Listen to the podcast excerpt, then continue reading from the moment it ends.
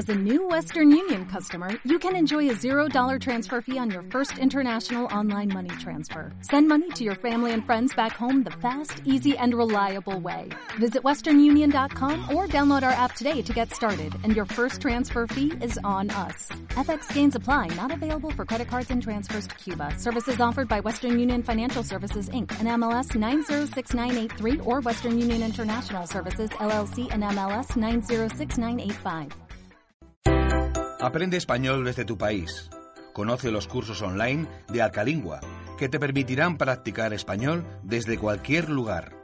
Contarás con un tutor que te ayudará a mejorar de una forma cómoda y eficaz.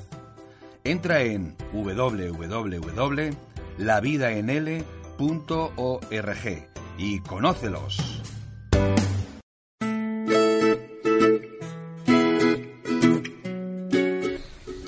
En la sección de consejos de Alcalingua Radio L, vamos a aprender a hacer torrijas. Sergio nos va a contar la receta, pero antes vamos a conocer un poco de la historia de este postre del que seguramente hayas oído hablar mucho en estas fechas. Y es que las torrijas son un postre típico de la Semana Santa. Pero ¿sabes qué son exactamente las torrijas? Pues son dulces hechos con pequeñas rebanadas de pan duro que se bañan en almíbar, leche o vino. Antiguamente se servían como aperitivo, con una copa de vino. Esta costumbre es de origen español, pero poco a poco ha conseguido traspasar las fronteras y llegar a Francia, Portugal y países latinoamericanos, donde se ha creado versiones similares de esta receta. Hay un par de teorías de por qué son típicas las torrijas en Semana Santa. Una es que se cree que pudieron ser inventadas en la Edad Media por las monjas, es decir, mujeres que se dedicaban a la religión. Se cree que preparaban este postre con el pan que quedaba del día anterior. Otra teoría dice que su origen es del siglo XV y que se cocinaban para aliviar el dolor de las mujeres que iban a dar a luz, es decir, las mujeres que iban a tener un bebé. ¿Queréis aprender a hacer torrijas en casa? Pues vamos con la receta. Es muy fácil. ¿Verdad, Sergio?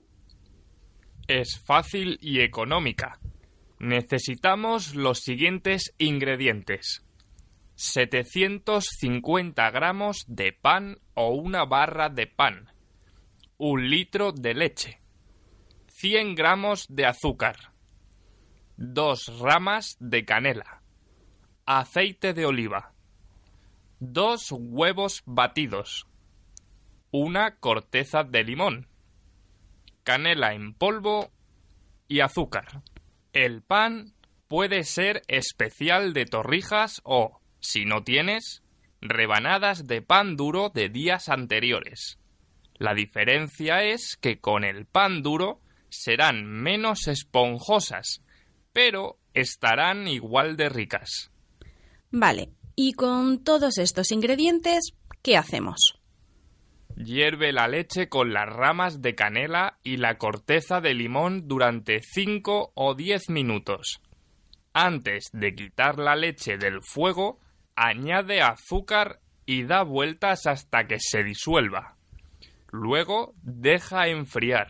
Cuando esté fría la leche, baña las rebanadas de pan para que no se rompan. Las rebanadas tienen que ser un poco gorditas, como mínimo de un centímetro de grosor. Deja las rebanadas en remojo unas dos horas, pero no más porque si no pueden deshacerse. Bate los huevos y luego reboza en ellos las rebanadas que ya están remojadas de leche. Por último, pon en la sartén abundante aceite de oliva muy caliente y fríe las rebanadas. Da la vuelta a las torrijas con mucho cuidado para que no se rompan. Es aconsejable freír solo un par de torrijas cada vez. Cuando estén doradas, sácalas de la sartén y escúrrelas para eliminar el aceite que sobra. Ya solo queda aliñar de diferentes formas, con almíbar, con canela y azúcar por encima, con miel o con vino.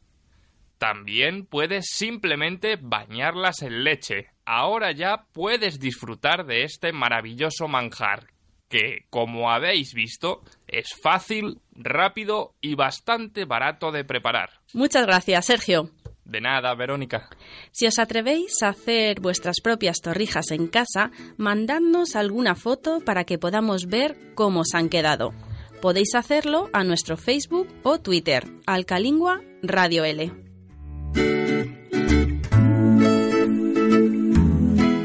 Siempre imaginé que el paraíso sería algún tipo de biblioteca. Jorge Luis Borges, escritor argentino.